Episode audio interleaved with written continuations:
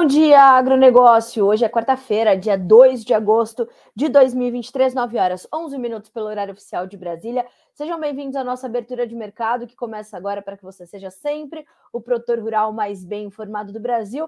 Aqui você sabe antes e primeiro as informações que vão direcionar o seu dia e os seus negócios, e juntos nós vamos então, nesses próximos minutos, já contando com a sua participação. Mande para nós a sua pergunta, o seu posicionamento, o seu questionamento se ficar alguma dúvida sobre alguma notícia, manda para nós e principalmente manda para nós de onde você está falando ou nos ouvindo. A gente quer saber até onde chegam as informações do Bom Dia Agronegócio. Combinado assim? Eu te lembro que o Bom Dia Agronegócio tem o apoio da Cochupé, a maior cooperativa de cafeicultores do mundo, e tem o apoio também de Letícia Guimarães, que pelos bastidores garante a nossa interatividade. E a gente, pô, já começa a quarta-feira com a notícia chata de que o Brasil foi eliminado da Copa do Mundo de futebol feminino. Ficamos no 0 a 0 com a Jamaica e aí não nos classificamos então, né, fase de grupo, fomos vamos embora. Marta, nossa craque, nossa rainha, tá chateadíssima, é a sua última Copa, segundo ela. Então, estava muito confiante, né, a Marta, a, a seleção estava muito confiante também, não deu, precisávamos da vitória, ficamos no 0 a 0 com a Jamaica, Jamaica se classifica, segue e a gente volta para casa. Eita, Lele! Mas aqui no mundo do agronegócio a gente vai falar sobre novos ataques da Rússia a portos do Danúbio, causando grandes estragos. A gente vai mostrar imagens para vocês. E também é, silos foram atingidos, grãos desperdiçados mais uma vez. A gente vai detalhar essa situação. A gente vai falar ainda sobre os prêmios da soja, sobre as exportações de milho e de carne bovina. Vamos falar também sobre algodão caindo, arroz subindo, enfim, muitas notícias para você que nos acompanha nesta quarta-feira aqui no Bom Dia Agronegócio. Vamos juntos? E a gente começa com a nossa rodada de preços e a gente vai direto para a Bolsa de Chicago, onde a soja caiu 1% agora para 13 dólares e 26 centavos no contrato novembro, 13,26 por bushel. O milho, 5 dólares e 8, subindo 0,3%. O trigo sobe 0,8% para 6 dólares e 57 centos por bushel. Já já a gente vai falar sobre o trigo, que ele chegou a testar até 4% de alta já nos negócios dessa quarta-feira em Chicago, depois desse ataque na Rússia. Já já a gente fala sobre isso. Uh, ainda em Chicago, a gente vai checar os derivados de soja. Nós temos queda para o óleo de 0,6% para 60 centos mais 45 por libra peso. O óleo estava subindo, virou o sinal. E o farelo de soja hoje caindo 1,05% para 394 dólares e 10 centos por tonelada curta. Farelo que intensificou as baixas, estava caindo menos de 1%, agora já cai mais de 1% no primeiro vencimento no contrato mais negociado. Vamos para a Bolsa de Nova York? Por lá, café volta a cair tem 0,9% de baixa na manhã de hoje, são 1 dólar 63 mais 13 por libra peso. O açúcar tem 0,1% de queda para 24 centos mais 36 por libra. O algodão, 85 centos mais 23 por libra peso, caindo 1,2%. Vamos checar os demais grupos de commodities, energéticas e metálicas. Perdão. E a gente começa com o petróleo onde no WTI a alta agora é de 0,7%, 81 dólares e 95 centos por barril. No Brent, referência para o quadro global de oferta e demanda, 85 dólares e 44 centavos, uma alta de 0,6%. Enquanto isso, cai 1,9% o gás natural, o ouro sobe 0,3%, a prata sobe 0,6% na manhã de hoje. Enquanto isso, o cobre cai 1% e o dólar index sobe tímidos 0,09% para 102.162 pontos. Tem sido uma semana intensa para o dólar, volátil, uh, como foi a última, e deverá ser para essa semana também. Lembrando que hoje, quarta-feira, dia 2 de agosto, é o dia que devemos conhecer a nossa nova taxa básica de juros. As expectativas do mercado dão conta de que o Copom, o Comitê de Política Monetária, que se reúne hoje pelo segundo dia na sua reunião mensal, deve, deva trazer um corte de meio ponto percentual, né? Nos 13, nos atuais 13,75% da nossa Selic. Vejamos o que vem. Às 18 horas, horário de Brasília, a gente conhece a nossa nova taxa básica de juros aqui no Brasil. Lembrando que já temos ingressos na diretoria do Banco Central, dois diretores uh, indicados pelo PT, pelo governo de Lula, né? Entre eles, o Gabriel Galípolo que estava ali né, no alto escalão do Ministério da Fazenda, ao lado de Fernando Haddad. Então, o objetivo era, de fato, colocar um nome de confiança que tivesse mais interferência ali na direção do Banco Central e do Comitê de Política Monetária, o Copom. Vejamos como as coisas caminham. Aqui no Brasil, o dólar está iniciando seus negócios nesse momento, tem uma pequena baixa de 0,09% para R$ 4,79. Senhoras e senhores, todas as perguntas que vão chegando por aqui, eu vou sempre deixando-as para o final, tá certo? Para que a gente possa ter mais tempo para conversar sobre os temas que vocês propõem aqui ou para tirar as dúvidas que ficam uh, com vocês. Então, é, podem continuar mandando as suas, as suas perguntas e eu vou sempre carregando-as para o final para ter mais tempo para as respostas, certo? Checados os preços, ah, sim, vamos antes de mais nada uh, fazer aqui também a nossa checagem com a Agriinvest Commodities do fechamento na Bolsa de Dalian, mercado futuro lá na China, já negócios naturalmente encerrados. Então, fechamos em alta para o farelo, em boa alta para o óleo de soja e queda para o milho. Tá? Uh, ainda, segundo informações da Agriinvest Commodities sobre a Ásia, Taiwan comprou 65 mil toneladas de milho do Brasil via tender ou uma licitação de compra, né? Uh, o preço foi a 143 centavos por bushel acima do dezembro na CBOT, ó, coisa boa. O frete Santos Taiwan gira por volta de 40 dólares por tonelada ou 1 dólar e 1 cento por bushel de milho. Vamos monitorar essa demanda. E o, o, o Eduardo Vanin traz ainda a informação de que deu uma checada nos embarques de milho de janeiro a junho, somando Argentina, Brasil e Ucrânia, e o volume embarcado pelos taiwaneses foi de 58,4 milhões de toneladas contra 67,4 milhões no ano passado. Acompanhemos, né? Temos aí um milho bastante competitivo nesse momento, temos é, poucos, poucos é, concorrentes agora. Talvez um dos mais importantes neste momento e até o final do mês seja o milho da Argentina, uma vez que nós temos aí o dólar milho em vigor por lá, são 340 pesos para um dólar, e em quatro dias a Argentina já comercializou 3,1 milhões de toneladas de milho. Então vamos entender como é que as coisas correm e se esse milho chega realmente com competitividade, com força para os compradores internacionais. A Argentina precisa fazer dinheiro, né? Plata para fazer a, o, o pagamento dos seus compromissos financeiros já atrasados, adiados e repensados com o FMI, o Fundo Monetário Internacional. 9 horas 19 minutos pelo horário oficial de Brasília. Vamos começar aqui a checar as notícias da manhã, as nossas manchetes dessa quarta-feira. Primeira delas, vamos falar sobre esse novo ataque russo a portos no Rio Danúbio, na Ucrânia, que atingiu não só as estruturas portuárias, mas também silos, edifícios, casas de civis, causaram muitos estragos. Vítimas ainda não foram identificadas, né? Não, não, não se tem notícia ainda de, de vítimas, graças a Deus, mas temos essa, esse novo ataque tendo sido muito agressivo. Aliás, eu vou separar aqui umas imagens e vou, enquanto eu trago as informações, vou pedir para o Matheus organizar para nós, para que eu possa ilustrar o que estou dizendo, uh, e vou acompanharem comigo. Enquanto isso, a gente vai checando as informações. Segundo a Reuters, a Rússia atacou nessa quarta-feira o principal porto interior da Ucrânia, no rio Danúbio, partindo da Romênia, elevando os preços globais dos alimentos à medida em que aumenta o uso da força para restabelecer o bloqueio. O Ministério da Defesa ucraniano disse que um silo de grãos foi danificado no porto de Ismail, no Danúbio, na região de Odessa. Os grãos ucranianos têm potencial para alimentar milhões de pessoas em todo o mundo, escreveu o ministério na plataforma de mensagens X, o antigo Twitter.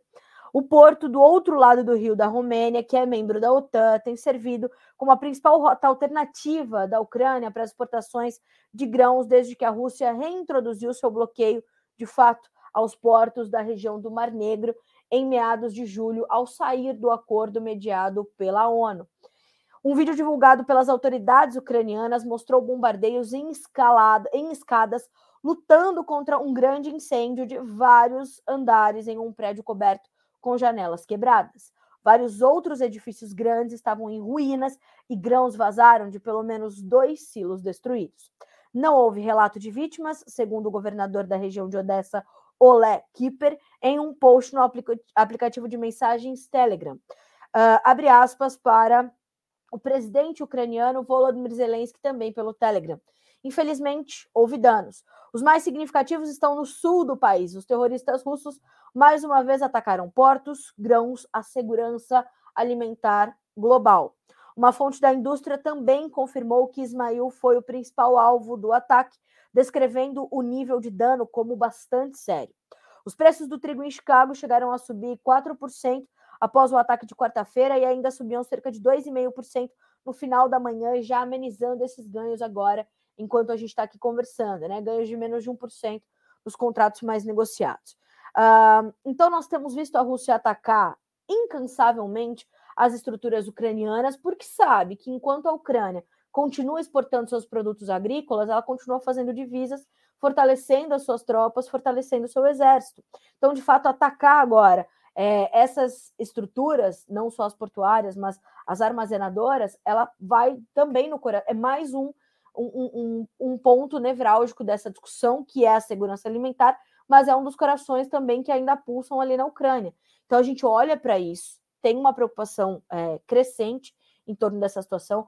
O mercado já absorveu parte disso, apesar de novos ataques, já sabe que não vai poder contar com a totalidade da oferta ucraniana e sabe que a segurança alimentar global está muito ameaçada pela guerra. É, é guerra, não tem como não haver uma ameaça.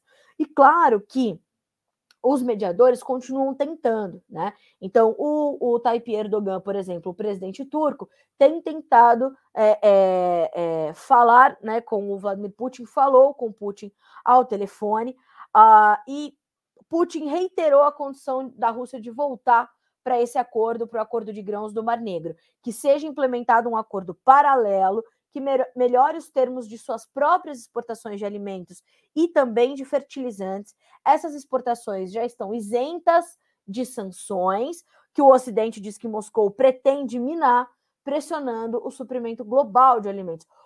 A Rússia, o Vladimir Putin, tem um mar de trigo para vender de trigo para entregar para o mundo. À medida em que ele promove esses ataques, puxa os preços para cima, ele aproveita o momento, vende mais caro, porque é talvez uma das poucas alternativas na região, principalmente para países mais vulneráveis ali que precisam ainda de forma mais agressiva de alimentos importados, de forma mais robusta de alimentos importados, aproveita o momento e vai fazendo esse jogo, porque ele sabe que isso mexe com o mercado. E não tem como não mexer. Naturalmente que vai haver essa, essa manifestação dos preços, ela é, é natural que aconteça. Então, ainda há de fato uma tentativa né, de, é, é, de driblar essa situação toda. A embaixadora dos Estados Unidos, é, né, também falou sobre isso, a Bridget Brink, e ela listou alguns alvos russos recentes: casas, portos, silos de grãos, edifícios históricos, homens, mulheres e crianças. Não tem mais distinção. Os ataques russos contínuos e intensificados em Kryvyi, Kharkiv, Kiev e Kherson deixam claro mais uma vez que a Rússia não deseja paz, não pensa na segurança civil e não se importa com pessoas ao redor do mundo que dependem dos alimentos da Ucrânia. Kiev diz que o objetivo dos ataques é restabelecer o bloqueio da Rússia, persuadindo os carregadores e suas seguradoras de que os portos ucranianos não são seguros para retomar as exportações, e de fato não são. A Rússia, a Ucrânia, melhor dizendo, também tem o apoio ali da Croácia, que ofereceu os portos croatas para que haja também um escoamento da sua produção.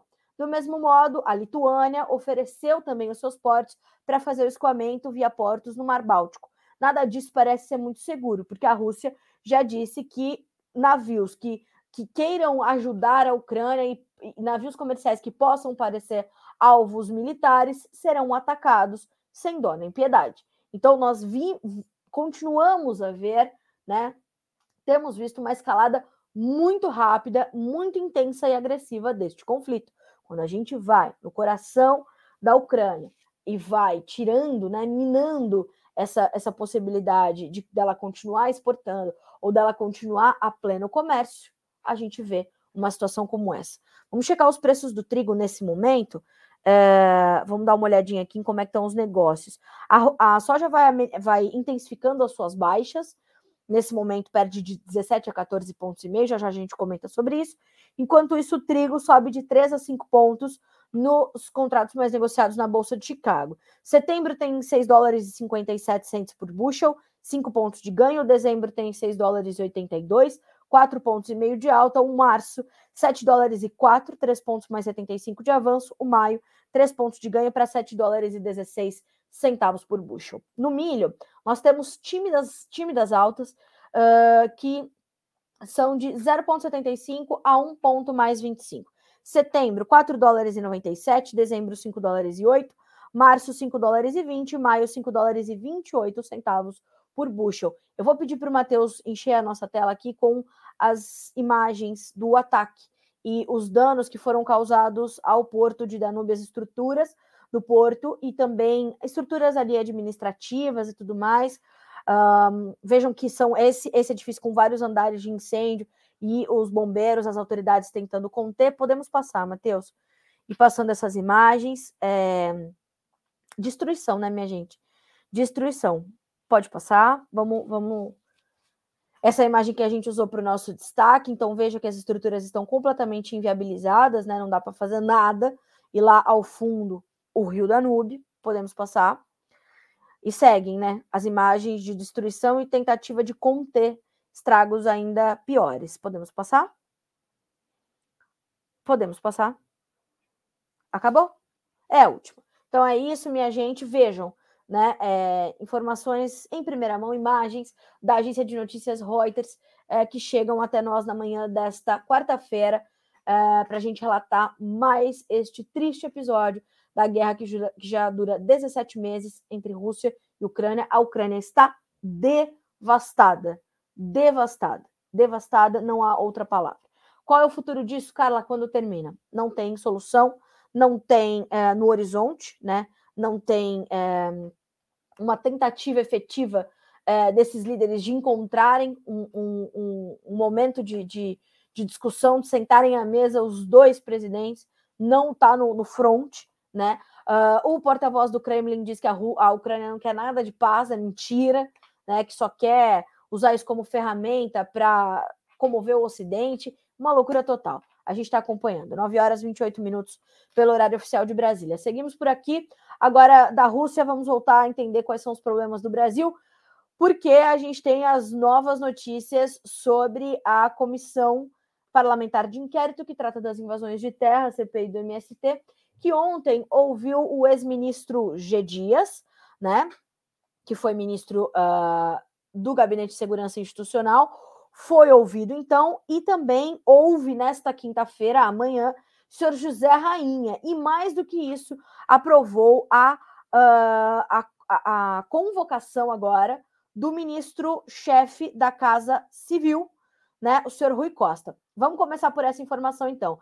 A CPI que investiga a atuação do Movimento dos Trabalhadores Sem Terra, aprovou nesta terça-feira um requerimento para convocação do ministro da Casa Civil, senhor Rui Costa, para prestar esclarecimentos. Foi feito um convite, ele não aceitou, então foi apresentado um requerimento pelo relator da CPI, o deputado Ricardo Salles, para que houvesse a convocação. O requerimento foi à votação, foi aprovado, então está convocado, o que, portanto, obriga o ministro a dar os seus esclarecimentos, a prestar o seu depoimento na comissão uh, uh, a partir então deste ponto. Então, Rui Costa foi convocado, aprovada. Naturalmente, os governistas consideraram a convocação absurda e consideram que não há motivos para chamar Rui Costa, apontando falta de conexão entre a convocação e o objeto principal da CPI.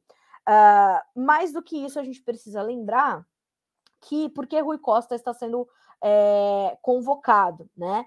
É, é porque a, a, as investigações da, da CPI, eu estou até buscando aqui o tempo exato, é, ele foi governador do estado da Bahia, né, o Rui Costa, uh, e por isso uh, a gente percebe que há uma necessidade de entender como é que o movimento agia no estado enquanto o Rui Costa uh, esteve é, como, como governador, enfim, uh, estamos acompanhando. É por isso que o Rui Costa foi convocado, apesar dos governistas acharem absurda essa convocação, foi convocado, aprovado, tem que ir lá agora, vai ter que dar jeito, né? E, como eu disse, uh, foi ouvido então o ex-ministro também ontem, né? E aí teve bate-boca, Glaze Hoffman, Ricardo Salles, teve confusão, porque a, os governistas continuam a tentar fazer com que a CPI seja deslegitimada, né? Eles, eles defendem uma narrativa de que a CPI quer criminalizar o movimento sem terra. Não é o que está acontecendo, mas precisa ser investigado né? Invasão de propriedade privada é crime, o direito à propriedade privada é constitucional. Então é por isso que tem que ser investigado. Então, veja só o que dizem as agências de notícias. Os primeiros minutos do depoimento do ex-ministro do GSI, o Gabinete de Segurança Institucional, o senhor General Gonçalves Dias, na CPI do MST foram marcados por um bate-boca entre deputados governistas e membros da oposição especialmente entre o relator do colegiado, deputado Ricardo Salles, e a deputada Glaise Hoffmann, presidente do PT. A discussão teve início logo na primeira pergunta, após o ex-ministro do governo Bolsonaro, uh, o Ricardo Salles, questionar o depoente se o início da ditadura militar teria uh, impulsionado a carreira militar de G. Dias. E ele respondeu: O que me impulsionou na minha carreira foi vocação de ser soldado e uma necessidade da minha família. Entrar nessa situação se foi bom ou ruim é polêmico e eu não gostaria de entrar nessa área.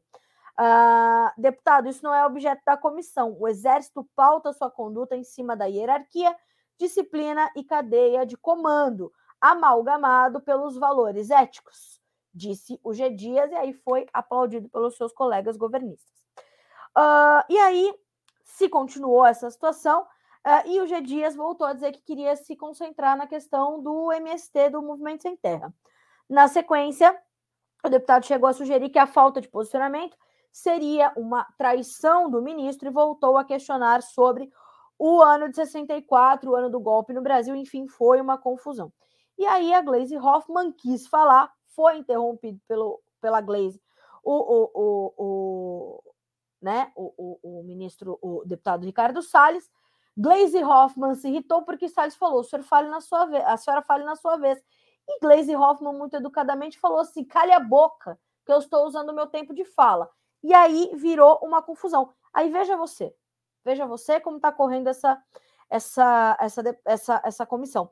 E mais do que isso, né, a deputada Samia Bonfim, mais uma vez, do pessoal de São Paulo, é, entrou na discussão e voltou a atacar uh, o deputado Ricardo Salles, que mais de uma vez já foi atacado por esta deputada, a senhora Samia Bonfim. Então, o depoimento do G. Dias acabou ali ficando é, é, meio confuso e tudo mais. Então, a gente vai monitorar como é que essas informações que foram capturadas ontem entram ali nos autos da Comissão Parlamentar de Inquérito referente ao MST. Foi realmente um dia de discussões muito acaloradas. O Ricardo Salles, na entrevista que deu de manhã à Jovem Pan, já havia sinalizado essa possibilidade de ser um dia quente na CPI como foi. É uma semana agitada, porque amanhã tem José Rainha, e aí a gente vai ver principalmente como fica a atuação da deputada Samia Bonfim, uma vez que na, é, é, na visita, né, na, nas diligências que aconteceram lá no Pontal do Paranapanema, que visitaram assentamentos uh, do, do Movimento dos Trabalhadores Sem Terra, foi encontrado ali um galpão, que era uma espécie de comitê eleitoral da deputada Sâmia, do Guilherme Boulos, né? E ali uma conexão entre ela, José Rainha, uma coisa louca. Então, vamos entender. As investigações continuam, vamos saber como corre a Comissão Parlamentar de Inquérito das Invasões de Terra nesta semana. Uma semana muito agitada para CPI do MST em Brasília. Bom, uh, falamos então sobre as últimas notícias vindas de Brasília. Vamos agora falar sobre mercados e a gente vai começar com o algodão, porque, de acordo com as informações do CPEA, a, a, a, o indicador é, CPEA para o algodão registra sua menor média desde julho de 2020, apesar de uma alta que se registrou para o indicador neste último mês de julho, que se encerrou essa semana. Os valores do algodão em pluma subiram na maior parte de julho, mas a média do mês recuou frente a junho, segundo dados do CPEA. A média da pluma em julho foi de 3 mil, perdão, de R$ 3,80 por libra-peso, louca, 3,6% abaixo da de junho de 2023 e 32,2% em relação a julho do ano passado. Trata-se também da menor média mensal desde julho, quando foi de R$ 3,73 por libra-peso em termos reais, ou seja, os valores já deflacionados pelo IGPDI uh, de julho deste ano. Os preços internos ficaram, inclusive, inferiores à paridade de exportação, o que não é comum para o algodão brasileiro.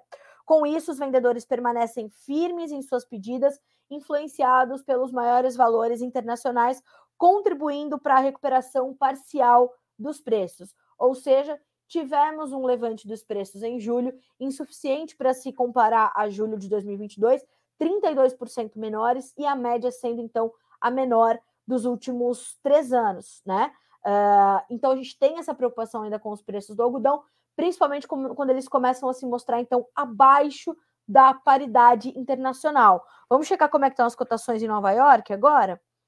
Isso compromete muito os custos de produção, não podemos esquecer, e claro, o avanço dos negócios do cotonicultor brasileiro, natural, né? Então, nesse momento, a gente tem um dia de baixas para os preços do algodão em Nova York, a gente está falando de perdas que variam de 1 a 1,2%. O dezembro, 85 centes mais 19 por libra-peso. O março, 85 centes mais 32 por libra-peso. O maio, 85 centes mais 41. O julho, 84 centes mais 97. E aqui, quando a gente olha para Nova York, a gente já viu preços mais baixos do que isso. As cotações esse ano já chegaram a testar menos de 80 centavos por libra-peso. Então, veja a importância e o peso desta pressão que as cotações do algodão brasileiro têm se refletido, é, principalmente para o produtor e para o avanço dos nossos negócios. E atenção aos custos de produção. Portanto, o, o, o mesmo alerta que nós fazemos aqui para soja, para milho, para café, para boi, que é faça a proteção do seu preço. Utilize as ferramentas de comercialização a seu favor. Utilize as, as ferramentas de comercialização já disponíveis para você Uh, também para o mercado do algodão. O algodão tem ainda uma dinâmica é, de comercialização ainda mais delicada, com ainda mais vetores do que e mais pontas né, na cadeia, mais elos na cadeia do campo até a indústria, né, é, de forma ainda mais desafiadora, eu diria. Então é muito importante que você tenha ao seu lado um profissional de confiança para te ajudar a tomar as decisões para os melhores momentos. Este é um momento delicado para o produtor de algodão em termos de preços aqui no Brasil. Aliás, na última semana, o Alexander Horta uh, e vai chegando com mais informações essa semana também sobre o mercado do algodão. Fez uh, matérias focadas sobre isso e as iniciativas da cadeia uh, algodoeira do Brasil atuando lá fora, mantendo o, o espaço que vem, vimos abrindo né, nos últimos anos para o algodão brasileiro bastante consistente, bastante sólido, e a gente vai buscando ampliar a nossa participação no mercado internacional, além de, claro, atender adequadamente a nossa demanda interna. Então, precisamos entender mais a fundo, né? Que momento é esse para a formação dos nossos preços e como isso pode impactar o seu dia a dia e o planejamento, inclusive, da sua próxima safra, tá? 9 horas 39 minutos pelo horário oficial de Brasília. Falamos de algodão, quero falar agora sobre o arroz. Aliás, ontem nos pediram pelo, né, pelo Instagram as, as informações sobre o mercado de arroz e principalmente como isso bate na cesta básica. Essa informação da cesta básica e para o consumidor final, a gente ainda não conseguiu apurar, chegou no final do dia de ontem essa pedida, mas para o pro produtor a gente já tem as informações, porque julho foi um mês muito positivo para a formação dos preços por aqui. Na última análise do Vlamir Brandalize ao João Batista no programa Tempo Dinheiro, ele falou sobre essa tendência de alta que tem registrado uh, o mercado e os preços do arroz aqui no Brasil. E, de fato, o indicador CPEA para o arroz encerrou julho com 7% de alta. As cotações do arroz em casca subiram no acumulado do último mês no Rio Grande do Sul. De acordo com o levantamento do CPEA, os valores foram influenciados nos últimos dias pela restrição vendedora e pelo maior interesse comprador, tanto para o mercado interno quanto para exportação.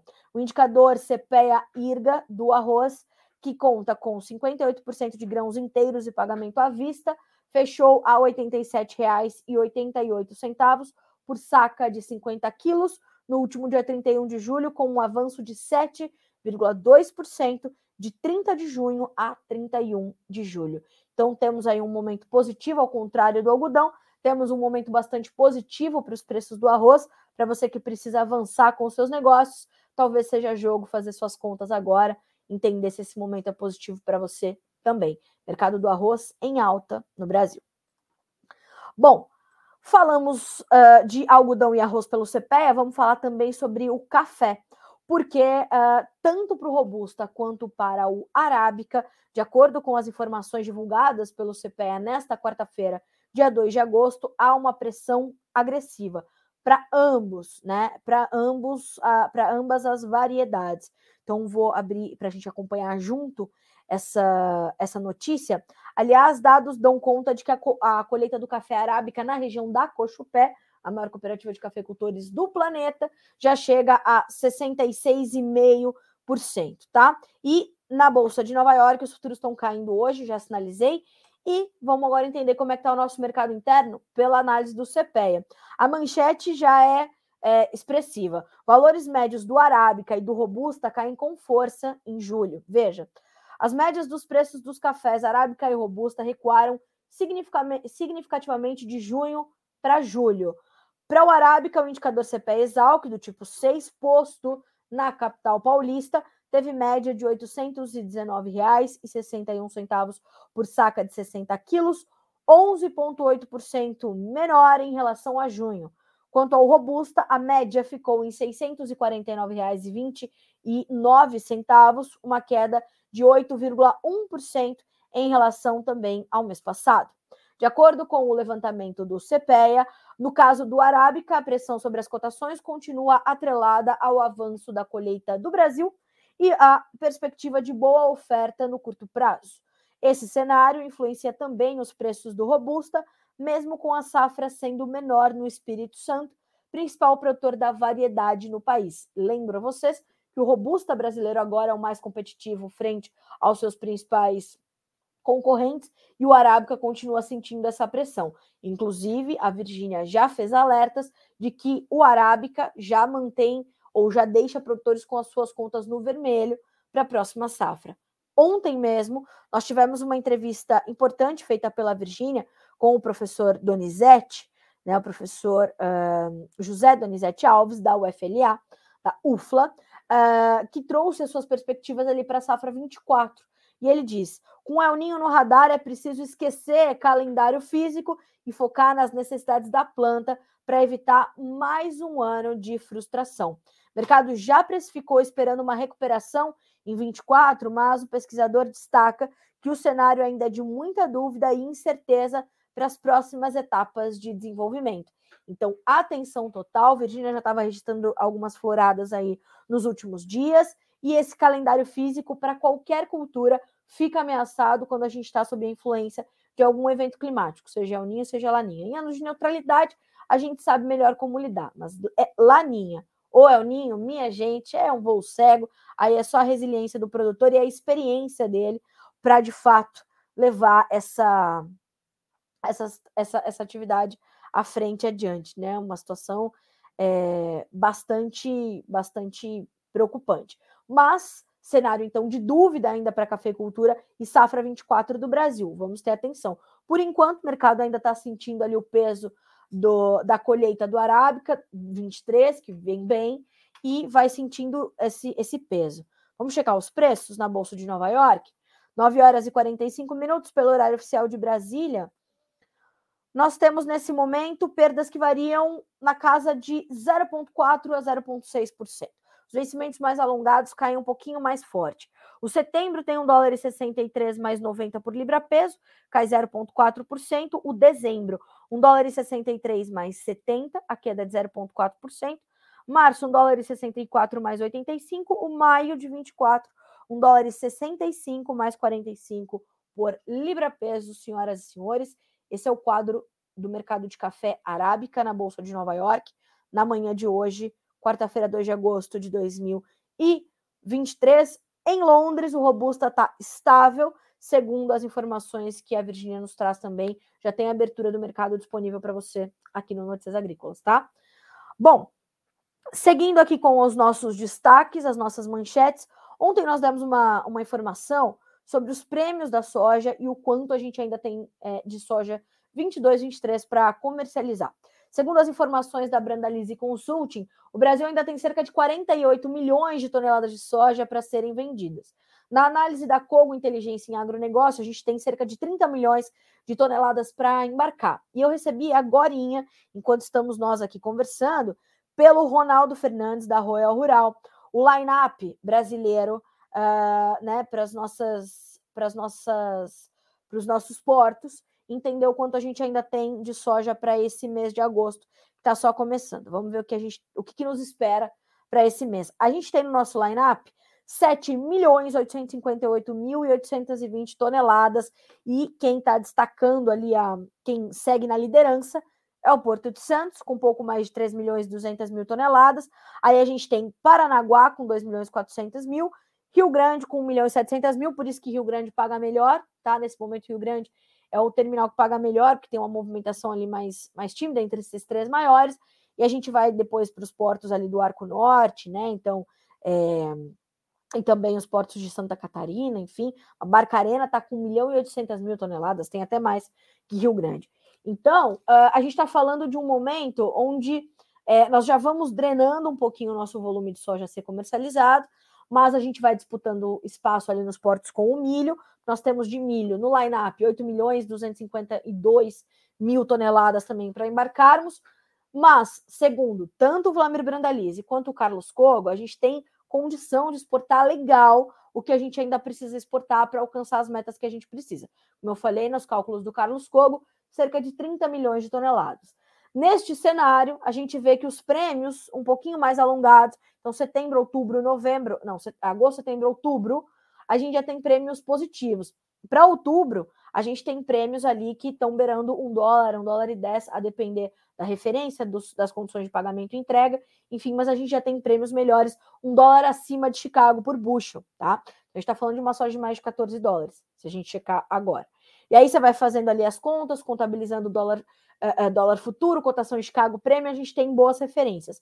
Eu trouxe aqui uh, alguns exemplos que o Carlos Cogo deu numa última entrevista que deu ao João Batista, participei com ele, e ele dizia, ele trouxe né, essa, esses, esses exemplos e essas sinalizações importantes para o mercado, para a gente entender como esses prêmios já trazem um, um diferencial significativo para a formação dos preços um pouquinho mais à frente. E ele diz, abre aspas para o Carlos Cogo, para a safra atual, compensa esperar, fazer essa posição de venda e planejar a entrega entre setembro, outubro e novembro por conta desses prêmios já positivos. E ele diz, como referência, ele usa no, no Centro-Oeste, Sorriso no Mato Grosso, com a soja liquidando para setembro, por exemplo, a R$ 126,35 por saca. Para novembro, a gente está falando de R$ 128,40, são R$ reais a mais por saca. Faça a conta, né, do quanto você, quantas sacas você tem versus R$ reais, tá na casa ali de sorriso, é sucesso. Uh, contra 124 no agosto. Então a gente tem para agosto 124, Sorriso Mato Grosso, base, referência indicativo, tá, minha gente? Então, ó, 124 no agosto, aí a gente vai para setembro, 126,35 para novembro, 128,40. Vamos para Cascavel, no Paraná, para a gente ter outra referência importante. Aí a gente está mais perto do porto, vai liquidar melhor no interior, tá? Então a gente está falando com R$ 140,03 no setembro, no novembro, R$ 142,08, Cogo diz, já considerando o prêmio dólar futuro e cotação em Chicago. Veja como tudo é estratégia. A sua margem pode ser sempre otimizada. Não dá, não dá para você lutar contra o cenário de oferta e demanda. Tem mais oferta, a demanda é a mesma, porque a demanda é a mesma, tá? É, ela, é, ela é presente, ela é forte, ela é consistente. Aumentou como aumentou a oferta? Não. Mas a gente vê então esse respiro, esse fôlego que as cotações testam. E a gente está vendo isso acontecer liquidando melhor para o produtor no interior porque os portos estão pagando melhor. Então, na semana passada, por exemplo, nós tivemos a negociação de mais de 3 milhões de toneladas de soja, porque o produtor está aproveitando essas oportunidades, está capturando essas oportunidades e essas margens melhores que a safra 22, 23 ainda lhe oferece. Então, faça suas contas, faça seus cálculos e revise a sua estratégia. Por quê? Porque a safra 23-24, lá os primeiros meses de, 20, de 24, já sinalizam prêmios negativos e bem negativos. A gente está falando de um histórico de 60 positivo versus o que a gente está acontecendo, vendo acontecer agora, é mais de um dólar negativo, tá? Então, atenção. Por que tudo isso acontece? Porque a gente tem perspectivas de mais uma grande safra no Brasil, uma recuperação da safra argentina. Mas, Carla, muita coisa ainda pode acontecer. Pode. Enquanto não acontece, o mercado trabalha com as informações que tem, principalmente Chicago, olhando para a sua realidade, que é o USDA, que estima a safra brasileira em 163 milhões de toneladas. A gente pode colher uma safra dessa? A gente pode. A gente vai colher uma safra dessa? Muito, muito cedo para dizer. A gente tem consultorias estimando novos recordes para produção, outras consultorias estimando a menor expansão de área em 17 anos, como é o caso da Pátria. Então ainda tem muito para acontecer, muito para mudar, o que sinaliza principal e, e primariamente que o mercado tende a seguir muito volátil, segundo os especialistas. Então, olhando para esse cenário, a gente tem que fazer essas contas e tem que revisar as estratégias de comercialização. Usar a proteção de preço. Não sei se você vai fazer hedge, se você vai fazer barter, se você vai trocar por insumos, mas tem que fazer. O que não dá é passar descoberto. Ah, vamos, vamos vendo. Não, pode ir vendo, mas coberto, né? Com estratégia, fazendo a sua, a sua operação ali de, de comercialização. Isso é determinante, é o seu diferencial, tá? Tem perguntas chegando por aqui, pessoal. É, né, vou, vou sempre lembrando vocês que vou é, trazendo mais adiante. Tem perguntas aqui sobre os prêmios. Essas perguntas são muito pertinentes, eu já vou responder, viu, Daiane e Luciano. Podem, podem deixar comigo que eu vou, vou, vou responder a tudo, tá? Continuem mandando para vocês, uh, ou melhor, para mim, as perguntas de vocês, e eu vou carregando é, para o final, tá? Eu vou responder essas perguntas aqui sobre os prêmios. É muito importante que vocês as façam, porque uh, tem explicação para isso que vocês estão me pedindo aqui, tá? É mais um minutinho a gente já chega lá. Bom, falamos então dessa, desse momento, os prêmios soja 22, 23 dando oportunidade, faça suas contas. Vamos falar das exportações brasileiras de milho, porque elas melhoraram em julho, como já estava previsto. O segundo semestre é semestre de, de, de exportarmos milho somos é, ou estamos nos consolidando como os maiores exportadores do mundo e as notícias são positivas sobre o último mês. Segundo os, os dados levantados pelo Guilherme Dorigatti, junto à CSEX, a Secretaria de Comércio Exterior, a exportação de milho acelerou na última semana de julho aqui no Brasil e registrou uma alta de 4,4% em relação a julho de 2022. Veja você, já estava previsto. O mês de julho se encerrou com o Brasil registrando exportação de 4 milhões 301.041 toneladas de milho, de acordo com o reporte da CSEX apontado ontem. Com isso, uh, nós tivemos uma média de embarques de 204.811 toneladas, uh, 4% a mais do que no mesmo período do ano passado. Segundo o analista de mercado Roberto Carlos Rafael, da Germinar Corretora, os embarques de milho poderiam ter sido maiores não fosse a dificuldade logística dos portos para embarcar todo esse volume, volume e todos esses produtos ao mesmo tempo: açúcar, milho, soja, óleo, uh, farelo, né? Uh, mas ele acredita que as exportações deverão ganhar um novo ritmo no restante de 2023. Abre aspas para o Roberto Carlos Rafael. Tivemos no início do ano o milho atrapalhando a soja, agora a soja atrapalhando o milho por conta dos volumes que nós produzimos.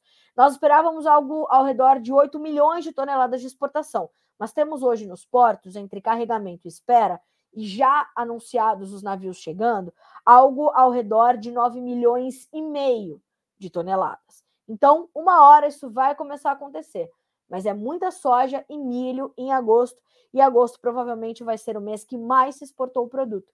Nós já sabíamos que isso ia acontecer. O próprio Roberto Carlos Rafael nos deu esse, esse alerta, como os demais analistas do mercado do milho e os demais analistas do mercado da soja. Nós sabíamos que estávamos carregando muita soja para ser comercializada no segundo semestre. O, o, a conta veio. E aí, essa conta, ela é importante para que o governo entenda e os, os governos, né, é, federal, estaduais, o ministro de infraestrutura e os governos de estado entendam que a gente precisa investir em infraestrutura, Porque a gente vai aumentando a nossa capacidade produtiva, porque a demanda está pedindo, tá estamos com dois países em guerra. O Brasil como uma alternativa importante, mas não tem um porto para escoar tudo isso, e fora o trigo que está mandando embora, né? Então, quer dizer, a gente precisa, nós estamos ampliando as nossas exportações de arroz, as nossas exportações de proteínas, né? Uh, então a gente precisa olhar para a nossa infraestrutura, a gente precisa ampliar a nossa capacidade armazenadora, a nossa capacidade portuária. Nós temos uma safra muito maior do que há 10 anos, mas a mesma infraestrutura que tínhamos há 10 anos. Então, isso que pesa e tira do bolso do produtor, né? Tira do bolso do produtor, porque a hora que a gente vê essa encrenca que é o prêmio negativo, por quê? Porque nós temos aí uma dificuldade. Logística é igual a tempo, e tempo custa dinheiro, né? Quando a gente pensa nisso, pensa um navio de demurrage, aquele tempo que ele fica ali paradão, ele tem que pagar uma multa milionária, senhoras e senhores, em dólares, tá? Em verdinhas. Como é que vai fazer? Então, tem que fazer conta, tem que entender, e tem que entender que os cálculos da Exalc-Log, eu vou sempre lembrar esse número porque ele é surreal. A gente teria que, que, que empregar 3% do nosso PIB anualmente em infraestrutura logística. Não acontece. Quando é que a gente vai botar isso na meta? né? Temos que colocar isso na meta. Alô BNDES, né? Alô BRICS, não sei para quem que vamos clamar, mas temos que temos que melhorar isso, né? O potencial que o Brasil carrega, minha gente, não é, não é possível. 9 horas e 57 minutos pelo horário oficial de Brasília. A notícia uh, ah, para carne bovina, uh, por outro lado, apesar de ser bons volumes, isso não justifica a gente não investir em infraestrutura, ela diminuiu em julho. É, era algo também já esperado por conta de uma demanda mais contida, principalmente por parte dos chineses, que são os nossos principais uh, clientes né, externa, externos da nossa carne é, bovina. Então, a gente está falando, de acordo com os levantamentos também feito, feitos pela Andressa Simão, junto da CSEX, uh, a Secretaria de Comércio Exterior informa que o volume exportado de carne bovina foi de 160,7 mil toneladas uh, em julho de 2023. O volume registrou uma queda de 4% em relação ao total embarcado no ano passado, neste mesmo período, uh, quando nós mandamos para fora 167,1 mil toneladas de carne bovina em 21 dias úteis de julho do ano passado. Uh, então, temos, além de tudo, né, o valor negociado para o produto na última semana de julho, ficando uh, também um pouquinho uh, mais baixo do que se observou, né? É, 762 dólares por tonelada contra o julho do ano passado, quando nós tínhamos mais de mil dólares.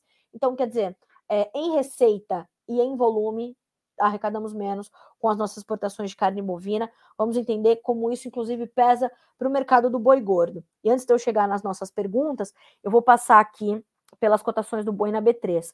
Hoje caindo mais de 1%, o agosto R$ 229,95 por arroba, o setembro R$ 230, o outubro também 230 reais por arroba e o novembro R$ 235,50, uma queda de 1,2%. O contrato que mais cai é o agosto, 1,9% e o outubro, na verdade, os que mais caem, 1,9% de queda também. 9 horas e 59 minutos pelo horário oficial de Brasília. Quero mandar um bom dia aqui para a Laura Canali, para o Alberto Tesmer, para o Jordano Dalberto, para o Marco Antônio Miranda, de Valinhos aqui, nossa casa. Uh, Valquíria, de Bonito, no Mato Grosso do Sul, para o Danilo Padovani, para o Mar Marcos Kelling, que fala conosco do Uruguai, 18 graus, friozinho, tá fresco em Uruguai, no, no Uruguai. Ah, para minha amiga Vanessa Fernandes, para Maria Regina Lopes, para Lilian Pacheco, que diz: E o Zelensky viveu norma normalmente viajando pelo mundo enquanto o povo perece. Lilian, difícil entender né, a postura do Volodymyr Zelensky. É, é nítido o quanto já envelheceu, né, o quanto está cansado, mas será que está tomando as melhores decisões? Difícil dizer, né? É só estar tá na pele dele para entender, mas sim, quanto o povo está perecendo, que a Ucrânia está arrasada, né? As perdas humanitárias são as mais graves, sem dúvida.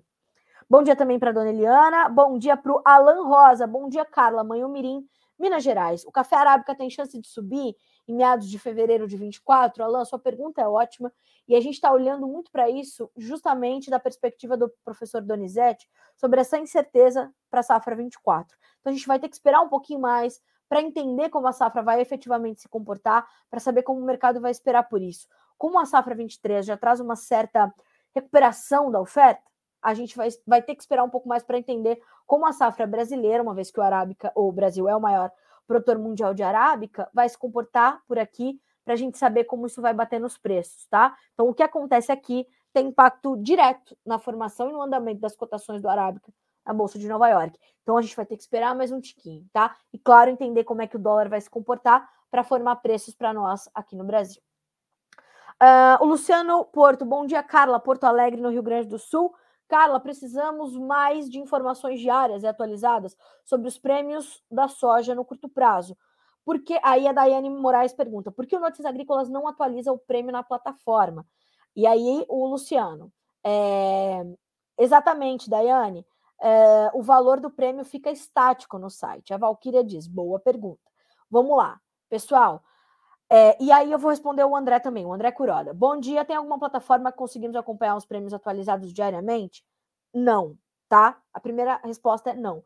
Por que, que a gente não atualiza os prêmios ao longo do dia? Os prêmios, uh, pessoal, eles são uma, uma informação uh, que é uma ferramenta de negócios, é uma ferramenta de mercado. Se vocês pegarem uma tabela de prêmios, vocês vão ter uma infinidade de valores, que são todas as tradings atuando naquele momento.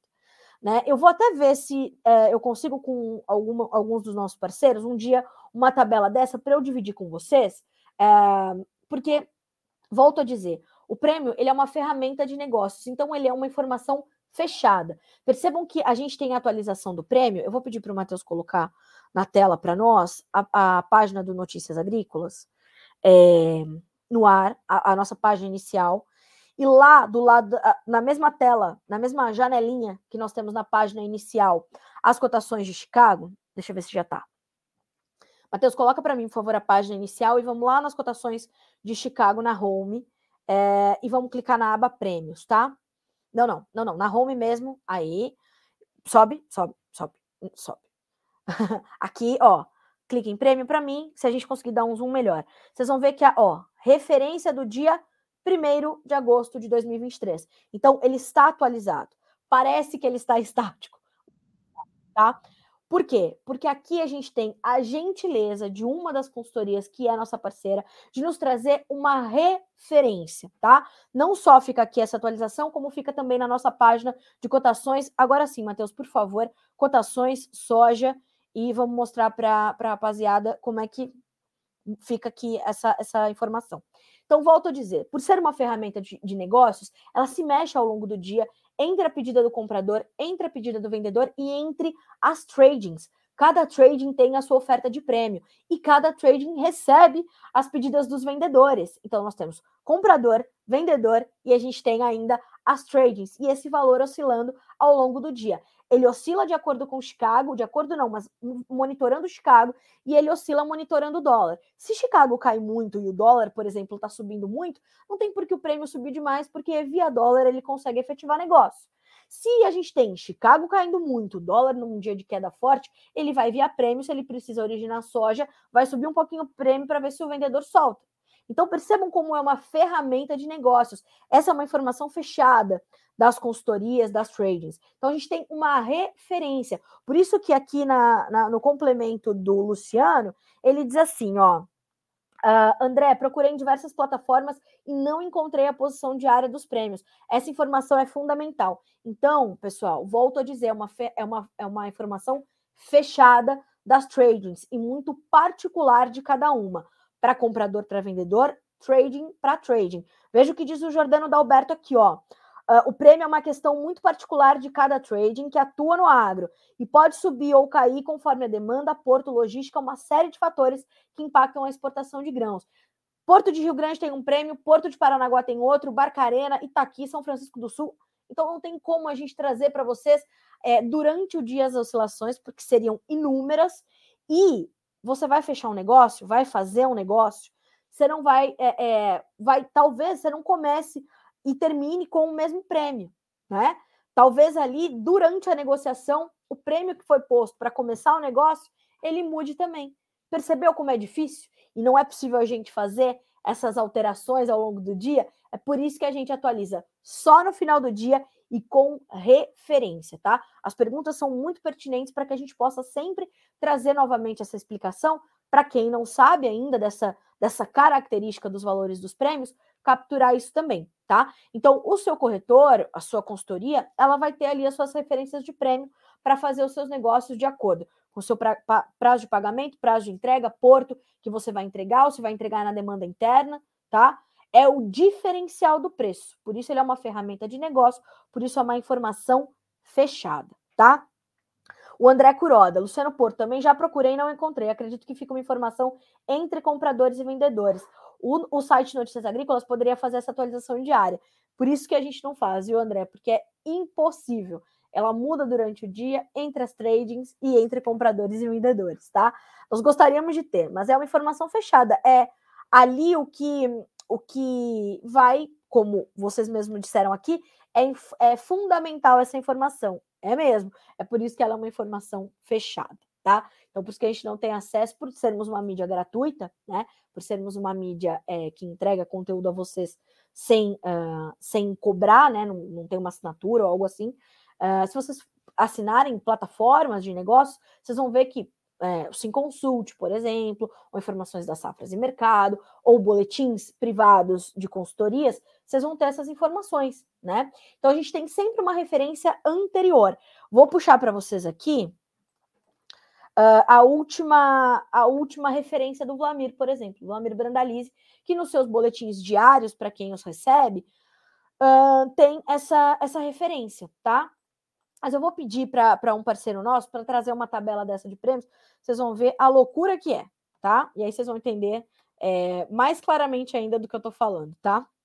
Eu entendo a necessidade que vocês teriam de ter isso, claro, né? É, mas é, vai muito além da, da, nossa possibilidade, né? Da nossa capacidade de, de captar isso, porque é impossível.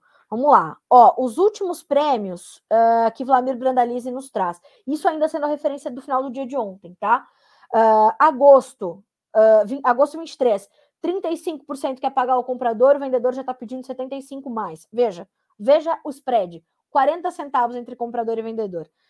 Uh, setembro, 90 na pedida do comprador positivo, o vendedor pedindo 1 dólar e 25 acima. O outubro, 90 positivo no comprador, 1,20 acima pelo vendedor. Novembro de 23, 80 acima pelo comprador, 1,20 acima pelo vendedor, tá? Referência e indicação para começar o dia. E lembrando que hoje Chicago está caindo e o dólar está subindo. Veja, aí pode ser que seja um dia de prêmios mais estáveis, né? Mais paradões. Vamos acompanhar, tá? Uh, Valkyria, eu aqui agradeço pelas perguntas, porque é muito bom quando a gente recebe esse tipo de pergunta para poder deixar isso claro para vocês, né? E podem perguntar quantas vezes forem necessárias uh, eh, para entender como funciona esse mecanismo. E claro, e nós entendemos que essa também é uma informação é, muito, muito fundamental, né? Que faz diferença ali na hora de tomar uma decisão, sem dúvida. Senhoras e senhores, 10 horas, 9 minutos pelo horário oficial de Brasília. Uh, o Leonardo Guimarães pergunta qual a perspectiva de preço da soja nos próximos meses. Olha, uh, Leonardo, vamos esperar o relatório do dia 11 de agosto do USDA, e aí eu vou levar a sua pergunta para os especialistas. Eu não sou analista de mercado, não sou consultora, mas o que eles me disseram? Pode preparar, porque segue a volatilidade. As previsões climáticas para os Estados Unidos são boas para agosto, e ao mesmo tempo a gente tem uma safra já muito fragilizada. Boas previsões precisam se confirmar para a safra é, ter algum respiro, mas já é uma safra que vem abaixo da média precisamos monitorar. Por isso, a volatilidade tende a continuar. Para o Brasil, atenção aos prêmios da safra velha, que estão dando chance, estão positivos, mas atenção também aos negócios com a safra nova, que estão muito lentos e já indicando prêmios bastante negativos para o início do mês, do, do mês de, do ano de 2024. Tá? Senhoras e senhores, 10 horas, 10 minutos pelo horário oficial de Brasília. Eu te desejo uma excelente quarta-feira, de bons negócios, de prêmios positivos para a soja. Faça é, é, e garanta as suas oportunidades, reveja as suas estratégias. É, e amanhã a gente volta a se encontrar aqui a partir das 9 horas, horário de Brasília.